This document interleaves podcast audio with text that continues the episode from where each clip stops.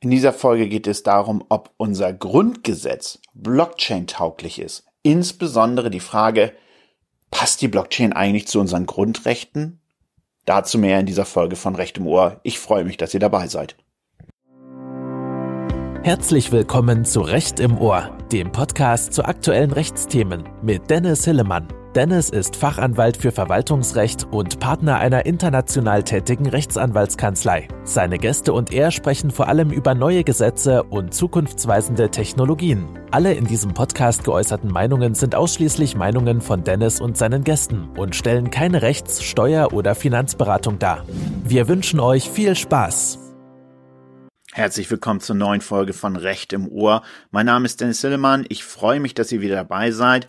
Und heute in dieser vierten Folge soll es noch einmal um das Thema Blockchain gehen. Ihr wisst, das ist ein Thema, was mir am Herzen liegt. Ich habe dazu auch einen englischsprachigen Podcast, der heißt ganz plakativ The Blockchain Lawyer. Da fokussiere ich mich auf Blockchain-Themen. Hier in diesem Podcast Recht im Ohr wird es natürlich auch immer wieder um andere Themen gehen. In der letzten Folge habe ich ja mal meine Meinung zum E-Examen gesagt. Jetzt kehren wir noch einmal zum Thema Blockchain allerdings zurück. Und zwar möchte ich einmal in einen Teil meines Vortrags gehen, den ich beim Hanseatic Blockchain Institute gehalten habe mit dem Titel Kann unsere Verfassung Blockchain?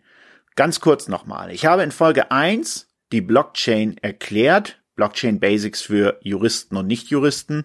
Falls ihr die nicht gehört habt und keine Ahnung von Blockchain habt, dann schaut doch bitte dort einmal erst in die Folge 1 rein, entweder jetzt gleich oder danach, denn dann habt ihr sicherlich noch mehr Verständnis für die Thematik. In Folge 2 habe ich mich dann schon mit der Blockchain-Strategie der Bundesregierung beschäftigt und habe dort einmal dargelegt, was die Bundesregierung machen möchte, habe auch kurz dargestellt, was letztlich die Blockchain-Strategie der Bundesregierung äh, für unser Recht, für unsere Gesellschaft in Zukunft bedeuten kann, vor allem für unsere Wirtschaft und welche Kompetenzen die Bundesregierung dazu hat. Das ist ja letztlich auch ein Grundgesetzthema. Heute allerdings möchte ich mich einmal mal mit äh, etwas rechtsphilosophischeren Fragen beschäftigen, wenn es um die Blockchain-Technologie geht und deswegen auch der plakative Titel Kann unsere Verfassung Blockchain schon einmal Anfang November gehalten beim Hanseatic Blockchain Institute. Ganz kurz zu dem Institut. Das ist eine Vereinigung in Hamburg, der ich angehöre, die ein Verein, der sich letztlich dazu verpflichtet dazu verpflichtet hat und das sich auf die Fahne geschrieben hat, die Blockchain-Technologie in der Öffentlichkeit in Hamburg und im Norden bekannter zu machen. Jeden Montag gibt es dort den sogenannten Blomo, den Blockchain Monday, total tolle Veranstaltung. Wenn ihr mal in Hamburg zu der Zeit, kommt doch einfach mal vorbei. Wir würden uns richtig freuen. Wir können auch mal ganz toll uns austauschen. Ist immer ganz entspannt. Also, und man lernt immer sehr viel Neues über Blockchain dazu. Und da habe ich auch einen Vortrag gehalten mit dem Titel kann unsere Verfassung Blockchain. Der erste Teil war dann in der Tat auch die Darstellung, was Blockchain-Technologie ist. Das habe ich jetzt ja schon in der Folge 1 gemacht. Der zweite Teil bezog sich dann auf die Blockchain-Strategie der Bundesregierung, dazu Folge 2. Ja, und dann habe ich dann noch einen größeren Teil in diesem Vortrag gehabt zu Grundrechten und Blockchain und daran möchte ich heute anknüpfen. Fangen wir einmal kurz an. Unser Grundgesetz für die Bundesrepublik Deutschland stammt aus dem Mai 1949, genauer vom 23. Mai 1949. Dieses Jahr haben wir 70 Jahre Grundgesetz. Wenn man daneben schaut, die Blockchain-Technologie in der heutigen Form und in der Größe, die sie diese Form hat jetzt, die ist letztlich gerade mal elf Jahre alt. Sie stammt letztlich in dieser Form aus dem berühmten White Paper von Satoshi Nakamoto, Bitcoin, a Peer-to-Peer -Peer Electronic Cash System. Darüber habe ich auch schon mal hier besprochen, dass der Satoshi Nakamoto, wer immer das auch war, da jetzt sich die Grundlagen der Blockchain-Technologie festgelegt hat. Also das heißt, knapp 60 Jahre später, ja, 60 Jahre später kommt Satoshi Nakamoto mit einem White Paper zu einer neuen Technik und äh, letztlich stellt sich die Frage, hey, ist das überhaupt mit unserer Verfassung, unserem Verständnis von Freiheiten, wie sie in unseren Grundgesetzen, äh, Grundgesetz festgelegt ist, in unseren Grundrechten, ist das in der Logik überhaupt entsprechend vereinbar? Und darauf möchte ich jetzt einmal eingehen. Fangen wir mal mit einem wenig rechtstheoretischem Hintergrund an für alle Juristen und Nichtjuristen, die das jetzt nicht mehr präsent haben, bei denen das vielleicht schon ein Stück her ist. Wir haben in unserem Grundgesetz Grundrechte stehen. Die kommen, die stehen in einer historischen Tradition, zum Beispiel von der englischen Magna Carta aus dem Jahr 1215, von der Virginia Bill of Rights von 1776, der französischen Menschenrechtserklärung von 1789, aber letztlich vor allem in Deutschland im großen Umfang aus der 1849 verabschiedeten und dann letztlich nie in Kraft getretenen Paulskirchenverfassung. Das ist so die Grundidee unserer Grundrechte, der historische Tradition, woher sie mitkommen. Natürlich gibt es jetzt sicherlich Juraprofessoren, die sagen nee, da gab es noch viel mehr, aber wir wollen es mal nicht zu kompliziert machen und noch einfacher halten. Es gibt daneben natürlich nicht nur die Grundrechte in unserem Grundgesetz, die jetzt für ganz Deutschland gelten, sondern auch die einzelnen Landesverfassungen haben Grundrechte, die zum Teil auch noch weitergehen als die Grundrechte unseres Grundgesetzes. Es gibt auch eine EU-Grundrechtscharta, auch die spielt inzwischen natürlich immer mehr eine Rolle, insbesondere in der Rechtsprechung des Europäischen Gerichtshofes. Wir haben die Europäische Menschenrechtskonvention und es gibt natürlich auch andere völkerrechtliche äh, Übereinkommen, zum Beispiel die Allgemeine Erklärung der Menschenrechte. Also es gibt so ein paar Rechtsgrundlagen, wo wir Grundrechte her haben, aber wir wollen uns jetzt in dieser Folge auf unsere Grundrechte im Grundgesetz letztlich konzentrieren. Da haben wir natürlich eine ganze Menge, auf die ich, die ich mal einfach mal ganz kurz runterbeten würde. Ich weiß, es nervt manche, aber ich möchte das trotzdem einmal kurz erhören. Wir haben Artikel 1 den Schutz der Menschenwürde, in Artikel 2 die freie Entfaltung der Persönlichkeit, in Artikel 2 auch das Recht auf Leben und körperliche Unversehrtheit und die Freiheit der Person, daraus dann auch entwickelt 1, 2 Recht auf informationelle Selbstbestimmung. Wir haben das, die Gleichheitsgebote, ganz, äh, einige ganz verschiedene, auf die ich jetzt nicht alle eingehen möchte. Wir haben die Religions-, Weltanschauungs- und Gewissensfreiheit in Artikel 4, die Meinung, Informationspresse, Rundfunk und Filmfreiheit in Artikel 5 Absatz 1 und 2, die Kunst- und Wissenschaftsfreiheit in Artikel 5 Absatz 3, den Schutz von Ehe und Familie in Artikel 6, die schulischen Grundrechte in Artikel 7, die Versammlungsfreiheit in Artikel 8, die Vereinigungs- und Ko Koalitionsfreiheit in Artikel 9, das Brief-, Post- und Fernmeldegeheimnis in Artikel 10, die Freizügigkeit in Artikel 11, die Berufsfreiheit in Artikel 12, die Unverletzlichkeit der Wohnung in Artikel 13, die Eigentumsgarantie in Artikel 14 mit 15, den Schutz vor Ausbürgerung und Auslieferung sowie das natürlich heute viel diskutierte Asylgrundrecht in Artikel 16 und 16a, das Petitionsrecht in Artikel 17, die Rechtsschutzgarantie in Artikel 19 Absatz 4, das Widerstandsrecht aller Deutschen in Artikel 20 Absatz 4 Grundgesetz, ja, wer also sozusagen die demokratische Grundordnung beseitigt werden soll, dann haben wir ein Widerstandsrecht. Wir haben die hergebrachten Grundsätze des Berufsbeamtentums, die letztlich Grundrechtscharakter haben, in Artikel 33 Absatz 5 Grundgesetz. Wir haben die Wahlgrundrechte in Artikel 38 Grundgesetz, das Recht auf den gesetzlichen Richter in Artikel 101 Grundgesetz, den Anspruch auf rechtliches Gehör in Artikel 103, dann den Grundsatz nulla poenis sine lege, keine Strafe ohne Gesetz in Artikel 103 Absatz 2 und den Grundsatz ne bis in ihnen, also das Verbot der Doppelbestrafung, ebenfalls in Artikel 103 Grundgesetz. Das mal nur ein kleiner kursorischer Ritt durch das durch die Grundrechte, welches gibt. Dann wissen die meisten auch, dass wir jedermann Grundrechte ähm, letztlich haben, die für alle gelten, wie zum Beispiel die Meinungsfreiheit, die unabhängig von der Staatsbürgerschaft ist. Wir haben aber auch deutschen Grundrechte, die erstmal nur für Deutsche gelten, wie zum Beispiel die Versammlungsfreiheit, die im Grundgesetz nur für Deutsche gilt, dann auf einfach gesetzlicher Ebene jedoch für alle. Ähm, die deutschen Grundrechte gelten dann wegen des Diskriminierungsverbotes auch für die Angehörigen von EU-Mitgliedstaaten. Sonstige Ausländer können sich allerdings nicht eben erstmal auf diese Grundrechte berufen, die müssen dann subsidiär sich auf die allgemeine Handlungsfreiheit in Artikel 2 Absatz 1 Grundgesetz berufen. Viele Grundrechte unterliegen einem Gesetzesvorbehalt, das heißt den Vorbehalt, das Grundrecht durch Recht oder aufgrund von Gesetzes einzuschränken, wie zum Beispiel eben die allgemeine Handlungsfreiheit in Artikel 2.1 Grundgesetz, aber auch etwa die Regelungsbefugnis in der Berufsfreiheit auf Artikel 12 Grundgesetz. Andere Grundrechte, wie zum Beispiel die Wissenschaftsfreiheit in Artikel 5 Absatz 3 Grundgesetz, unterliegen dagegen nach dem Grundgesetz keinem Gesetzesvorbehalt. Das bedeutet aber nicht, dass sie schrankenlos gewährleistet sind. Auch die Religionsfreiheit beispielsweise ist nicht insoweit schrankenlos gewährleistet. Diese Grundrechte unterliegen dann verfassungsimmanenten Schranken. Dort heißt es dann immer den schönen Satz, im Wege der praktischen Konkordanz muss dann ein Ausgleich zwischen diesen Grundrechten mit anderen Gütern von Verfassungsrang, wenn eine Kollision stattfindet, hergestellt werden. Das heißt, kein Grundrecht sozusagen gilt absolut, sondern jedes Grundrecht findet letztlich seine Schranken auch in den verfassungsrechtlichen Rechtsgütern anderer und in den Grundrechten Dritter oder den Rechtsgütern von Verfassungsrang, wie zum Beispiel der Volksgesundheit oder eben den Schutz der Demokratie, die aus unserem Grundgesetz folgen.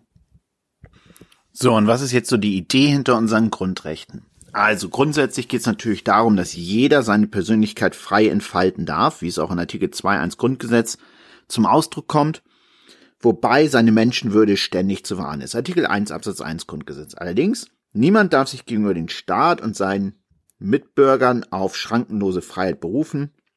Der Missbrauch von Grundrechten kann gemäß Artikel 18 Grundgesetz sogar die Verwirkung mancher Grundrechte wie etwa der Pressefreiheit oder der Versammlungsfreiheit zur Folge haben. Das Grundgesetz wird daher auch als wehrbare Demokratie verstanden. Das Spannende an unseren Grundrechten ist nach Artikel 1 Absatz 3 Grundgesetz, dass sie Gesetzgebung, vollziehende Gewalt und Rechtsprechung als unmittelbar geltendes Recht binden. Und das ist natürlich auch ein ganz wichtiger Aspekt. Warum?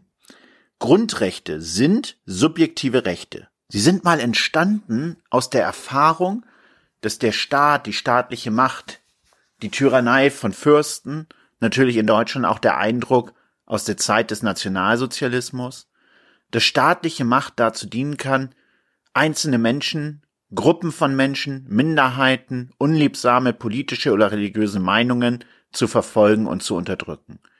Der Kern unserer Grundrechte, woher sie kommen, der Kern unserer Grundrechte kommt daher, dass wir nicht wollen, dass der absolute König einfach mal abends an unsere Tür klopft mit seinen Leuten und uns ins Gefängnis schleift und wir nie wieder unsere Frauen und unsere Kinder sehen. Das ist natürlich so der absolute Grundgedanke. Grundrechte sind Abwehrrechte gegenüber dem Staat, sie sind subjektive Rechte, Schutzrechte gegenüber dem Staat und schränken letztlich die staatliche Gewalt ein. Das ist erstmal der absolute Grundgedanke der Grundrechte.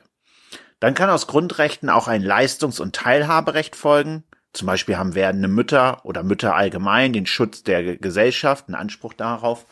Aber es spielt zum Beispiel auch in der Zulassung zum Studium eine Rolle, dass ich ein Teilhaberecht habe an vorhandenen Kapazitäten, dass ich also an der Verteilung der Studienplätze in gleicher Weise beteiligt werde wie andere, dass ich dort Chancengleichheit habe. Das ist letztlich auch eine gewisse Abwehrdimension, die ja letztlich noch drinsteckt, dass ich sozusagen vom Staat nicht zurückgelassen werde, sondern er sich auch ein Stück um mich kümmern muss. Das sind erstmal so die klassischen Elemente der Grundrechte, die wir kennen. Schutz und zum Teil auch Leistungsansprüche gegenüber dem Staat.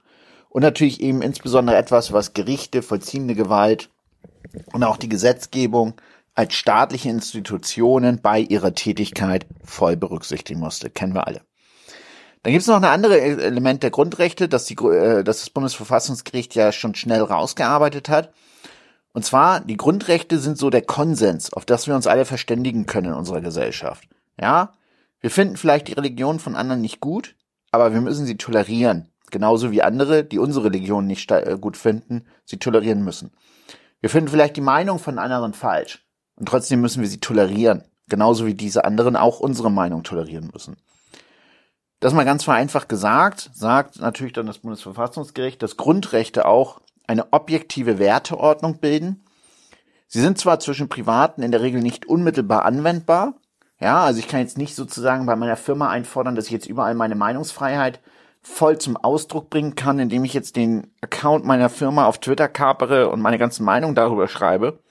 Ja, unmittelbar zwischen Privaten gelten sie nicht, aber sie sind natürlich bei der Auslegung und Anwendung des Rechts zu beachten und bilden damit als objektive Werteordnung ein Dach unserer Gesellschaft, an das wir uns orientieren sollen. Und das kennt ihr alle, dass sozusagen das ja in vielerlei Rechtsprechung, insbesondere Pressefreiheit, aber auch so Schutz von Persönlichkeiten, letztlich auch das Zivilrecht und auch das Strafrecht im, Gro äh, im großen Wesen äh, geprägt hat. Ihr alle kennt das unter dem Begriff der mittelbaren Trittwirkung von Grundrechten, dass sie nämlich eben bei der Auslegung von Gesetzen eine wichtige Rolle spielen, auch im Verhältnis zwischen Privaten.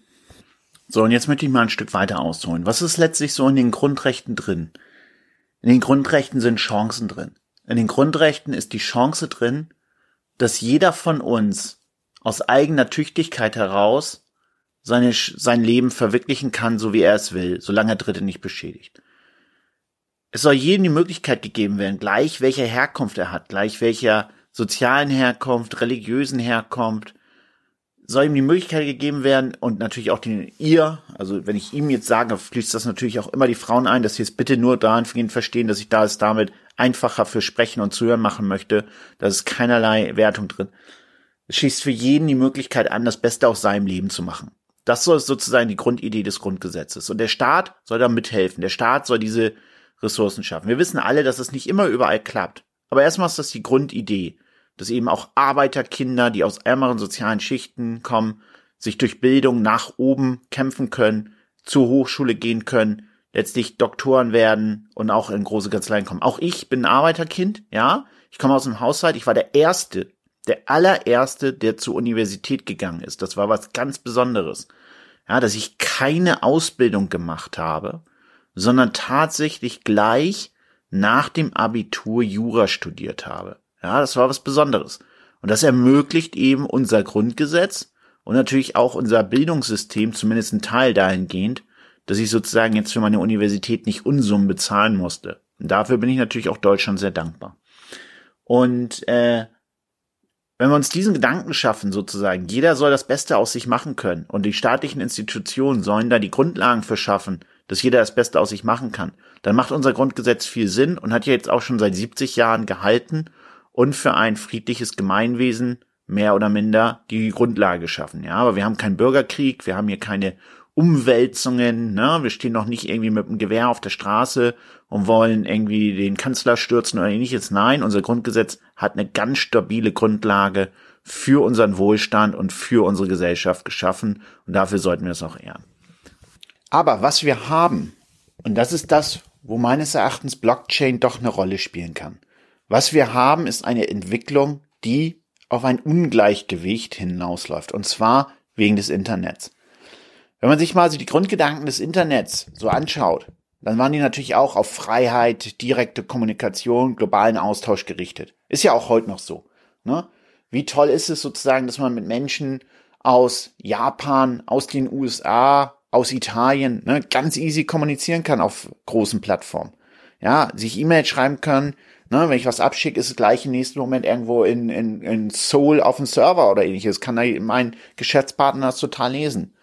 Ne? Oder ich kann sozusagen ins Internet gehen und meine Meinung frei verbreiten. Ich kann einen YouTube-Kanal aufmachen oder wie hier einen Podcast machen, den sich dann Leute anhören oder auch nicht. Wenn wir sagen, hier der Hillemann, der sagt paar gute Sachen oder der Hillemann redet nur Quatsch.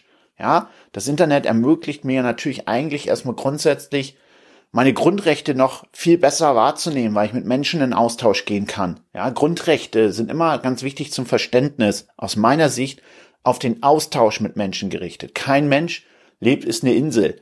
Grundrechte sind kommunikativ, Meinungsfreiheit, Pressefreiheit, Versammlungsfreiheit, Vereinigungsfreiheit, auch Berufsausübung, selbst Eigentumsgründe. Es sind kommunikative Grundrechte. Wir treten mit anderen in Kommunikation.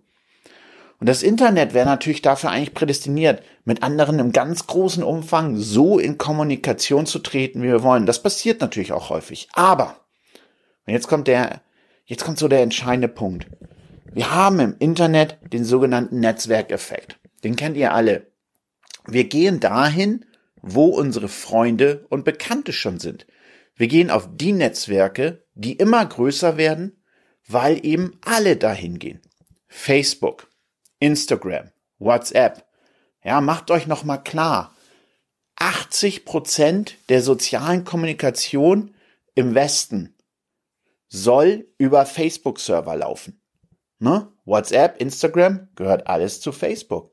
Wer von euch nutzt WhatsApp täglich? Ich tu's. Alles gehört zu Facebook. Oder aber Amazon wird immer größer. Google eine Marktmacht sondersgleichen, ein Datengigant, heute Alphabet mit dann Unterfirmen, aber letztlich, wenn wir raufschauen, Riesenfirmen. Auch in Asien haben wir das mit Alibaba zum Beispiel, ne? WeChat. Da gibt es auch Riesenfirmen. Der Netzwerkeffekt führt dazu, dass immer größere Konzerne entstehen, die immer größere Marktmacht haben. Und die Problematik liegt darin, dass diese Konzerne immer besser kontrollieren können, wie wir kommunizieren, mit wem wir kommunizieren, und was wir kommunizieren. Ich mache mal ein Beispiel. Mein Grundrecht der Meinungsfreiheit erlaubt es mir, mich jetzt auf die Straße zu stellen und eine politische Rede zu halten. Und die Leute, die vorbeikommen, die hören sich das entweder an und sagen, hey, der hat recht, oder die gehen vorbei und sagen, was für ein Spinner. Aber grundsätzlich sozusagen ist es erstmal ungefiltert. Jeder kann sich das anhören. Er muss es natürlich nicht. Aber grundsätzlich sozusagen meine Zuhörerschaft kriegt das sofort gesagt. Das funktioniert auch teilweise so auf Facebook, aber jetzt nicht mehr. Denn neuere Facebook-Algorithmen sorgen dafür, dass nicht mal sicher ist, dass das, was ihr postet, selbst wenn ihr euch eine große Followerschaft aufgebaut habt, dass, dass, dass die das sehen. Ja, das betrifft so manche Influencer. Ist total spannend. So jemand wie Pat Flynn, der hat darüber in seinem Podcast auch schon gesprochen. Die bauen sich eine große Gefolgschaft auf, auf etwas wie Facebook, ja, wo ihnen 100.000, 200.000 Leute folgen. Dann machen die einen Post und die können sich nicht mehr sicher sein, dass die 100, 200.000 Leute das lesen. Warum nicht? Weil der Facebook-Algorithmus das entscheidet. Und der Facebook-Algorithmus sagt vielleicht, Dennis, du musst jetzt nicht den neuesten Post von Pat Flynn lesen, weil ich möchte dich dahin lenken, dass du dir bald ein neues Auto kaufst. Deswegen zeige ich dir mal lieber Posts, in die es ein Auto geht. Und wenn wir das mal zu meinem Beispiel auf die Straße übertragen, ja, müsst ihr euch vorstellen, ich stehe auf der Straße und jetzt kommt jemand von Facebook dazwischen und alles, was ich sage, das übersetzt der nochmal und wählt ganz genau aus, wer das, wer das hören kann. Es kommt ein Filter dazwischen. Und das gibt's auf ganz verschiedenen Plattformen, nicht nur bei Facebook oder Instagram. Ja, auch Twitter hat das zum Teil. Bei Twitter beispielsweise, total spannende Geschichte, gibt's, gab's den User Satan, ja, den Account Satan. Das war dann so ein humoriger Account, extrem lustig, hat immer auf Donald Trump geantwortet, hat dann zu Weihnachten zum Beispiel hier äh, Donald Trump getweetet, äh, Honey, are you coming home for Christmas? Ah, solche Dinge. So. Aber Satan geriet dann irgendwann natürlich mit so einem Account, ja, christlich angehaucht, so Persiflage, gerät da irgendwie in Fokus. Und dann hat Twitter den einfach stumm geschaltet. Ja, die Leute, die ihm noch gefolgt sind, konnten ihn weiter le lesen. Aber selbst wenn sie seine Tweets retweetet haben, konnte das kein anderer mehr lesen. Ja, Twitter macht den Filter. Und große Konzerne werden immer mehr zum Filter mit Algorithmen, die wir gar nicht durchblicken, die für uns nicht transparent sind. Da hilft auch die Datenschutzgrundverordnung nichts. Die macht dann auch nicht das transparent. Und wenn wir jetzt mal weiterdenken, unsere Vorväter aus der Verfassung, die wollten, dass wir frei kommunizieren können, dass wir das Bestmögliche von uns entfalten können. Und der Staat schafft dafür die Grundlagen, ja? Aber diese großen Konzerne wie Facebook, Google, die sind daran doch nicht gebunden. Die müssen das nicht. Und das kriegen wir auch mit Drittwirkung Grundrechte doch nicht in die Reihen. Verklagt mal Google oder Facebook. Wo wollt ihr denn klagen? Na, das ist ja immer das Riesenproblem. Kann ich Google vor dem Landgericht Hamburg verklagen, weil es hier in Deutschland die Google GmbH gibt, die sagt, ich bin da gar nicht zuständig, ich mache nur AdWords-Werbung. Das ist also sozusagen doch ein Problem, dass es neue Player am Markt gibt, die sozusagen Meinungen filtern. Die, wie wir alle wissen, mit Facebook den Cambridge-Skandal Politik mitbestimmen können. Was wird, was lesen die Leute? Die als Mittelsmänner zwischen den Kommunikation von Menschen kommen und darüber entscheiden, was Menschen hören, was sie lesen, die darüber entscheiden, welche Posts kommen nach oben, wer kriegt die große Verbreitung. Oder die dann sozusagen sogar rechtswidrige Inhalte, Fake-Videos, Deepfake-Videos verbreiten. Das ist doch unser Problem, worauf wir rauslaufen. Und das konnten unsere Grundrechtsväter natürlich überhaupt nicht voraussehen. Ja, dass sich das Inter, dass es das Internet gibt und dass es irgendwann mal eine Entwicklung gibt, wo es wahnsinnig große Konzerne gibt, die wenig sich an staatliche Regeln gebunden fühlen, aus der Natur der Sache heraus, die wollen Geld verdienen. Darf man denen gar nicht vorwerfen, ist total legitim. Ah, sagt das geschützt das Grundgesetz auch. Letztlich sich Geld zu verdienen, Berufsausübung zu machen. Alles mit geschützt. So. Und da ist doch die Frage, ist das das, was das Grundrecht wollte? Oder anderes Ding, macht ein Startup. Macht doch mal ein Startup und verkauft was übers Internet. Und versucht mal das Ganze zu machen ohne Google AdWords Werbung. Ja, viel Spaß. Warum? Die Leute suchen auf Google, ja? Und wenn sie eure Produkte, eure Angebote finden sollen, dann werdet ihr Google AdWords Werbung machen müssen. Google wird dazwischen geschaltet und entscheidet mit über euren Erfolg. Oder stellt doch mal Produkte her und macht das, versucht das als kleiner ohne Amazon zu vertreiben. Geht alles machbar. Aber wie schwierig das ist. Immer mehr macht, kommt Amazon. Ja, und Amazon kommt in eure Häuser mit Alexa. Ja, und immer mehr sozusagen kommen dort Player in unsere Gesellschaft rein. In unsere Wirtschaft, in unsere Politik, in unseren sozial-kulturellen Austausch die aufgrund ihrer Datenmacht, aufgrund ihrer undurchsichtigen Strukturen und letztlich aufgrund ihrer Algorithmen mitbestimmen, wie wir uns als Gesellschaft, als Wirtschaft, wie wir uns politisch entwickeln. So. Und das ist doch eigentlich vom Grundgedanken her nicht das, was das Grundgesetz wollte. Und wir wissen, ja, jetzt können wir sagen, der Staat muss eingreifen. Das versucht er ja auch. Netzwerkdurchsuchungsgesetz etc. Neue Diskussionen darüber, Strafen zu verschärfen, Facebook dazu zu verpflichten, Hasskommentare nicht nur zu löschen, sondern aktiv zu verfolgen an die Strafverfolgung. Das sind ja alles Reaktionen auf diese Entwicklung. Ja, dass wir merken, hey, wie Michael Kai Spencer so auf äh, Medium immer gern schreibt, the Internet is broken, we need to fix it. Ja, einfach durch diesen Netzwerkeffekt ist was in die falsche Richtung gelaufen. Also, die Idee unserer Grundväter, freie Kommunikation, freie Entfaltung der Persönlichkeit, jeder kann das Beste aus sich machen. Ja, jeder kann das Beste aus sich machen, wenn er Dinge letztlich postet, die dem Facebook-Algorithmus gefallen, die dem Instagram-Algorithmus entfallen, die auf Google nach weit nach oben gerankt werden. Ja. Und jetzt lasst uns nochmal in die Blockchain-Technologie reinschauen. Blockchain-Technologie macht solche Mittler unnötig. Blockchain-Technologie ist auf Peer-to-Peer-Transaktionen ausgerichtet. Nicht nur auf Transaktionen, wie ich euch in der ersten Folge erklärt habe, von Kryptowährungen, sondern auf alles kann da letztlich ausgetauscht werden. Daten, Meinungen, Bilder, ja? Es können Rechte tokenisiert werden und verkauft werden. Wir haben durch Blockchain wieder die Möglichkeit, Lösungen zu schaffen, bei denen wir mit Menschen direkt in Kontakt treten, bei denen wir direkt kommunizieren, bei denen es faire Systeme gibt. Warum fair? Weil, denken wir nochmal drüber nach, was habe ich über die Blockchain gesagt? Sie ist transparent. Ja, wir sehen transparent, was auf der Blockchain passiert, welche Daten ausgetauscht werden.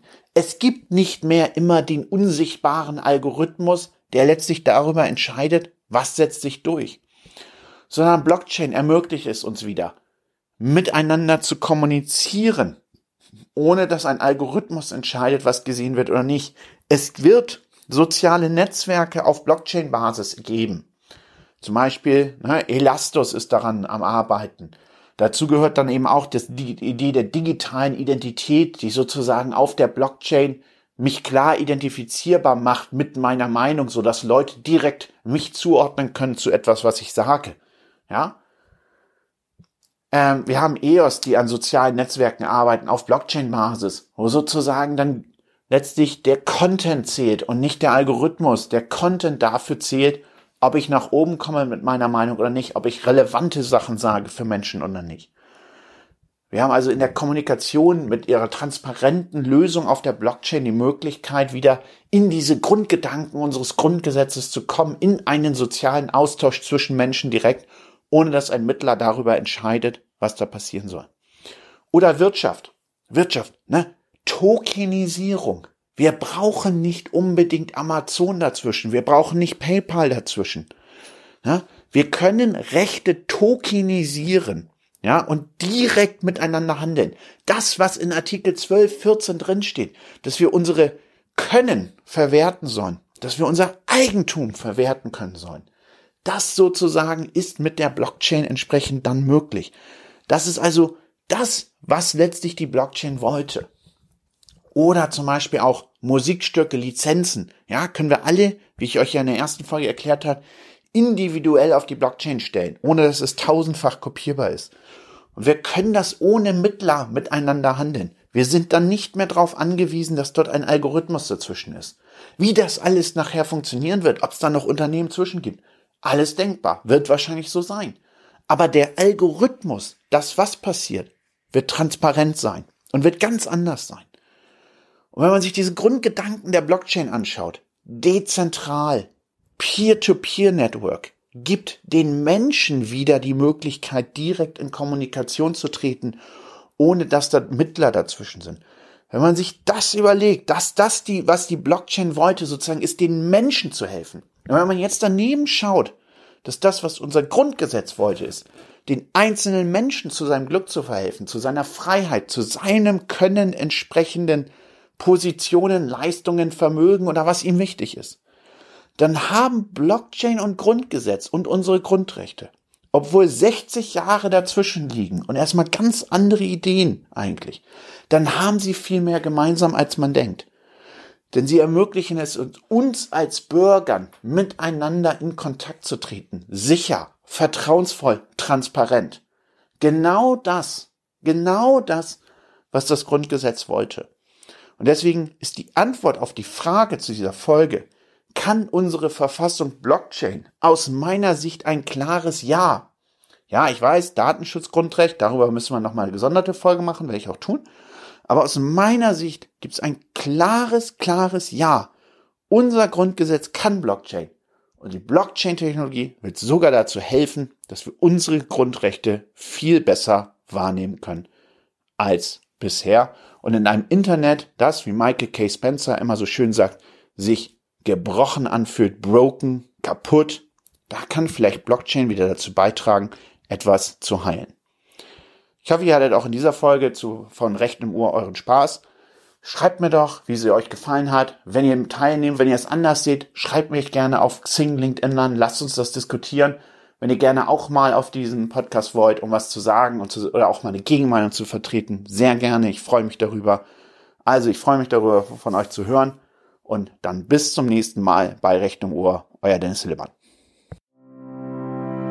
Habt ihr Themenvorschläge? Wollt ihr Gast einer Folge sein? Dann schreibt Dennis einfach auf LinkedIn oder auf Xing. Er freut sich, von euch zu hören. Bis zum nächsten Mal bei Recht im Ohr.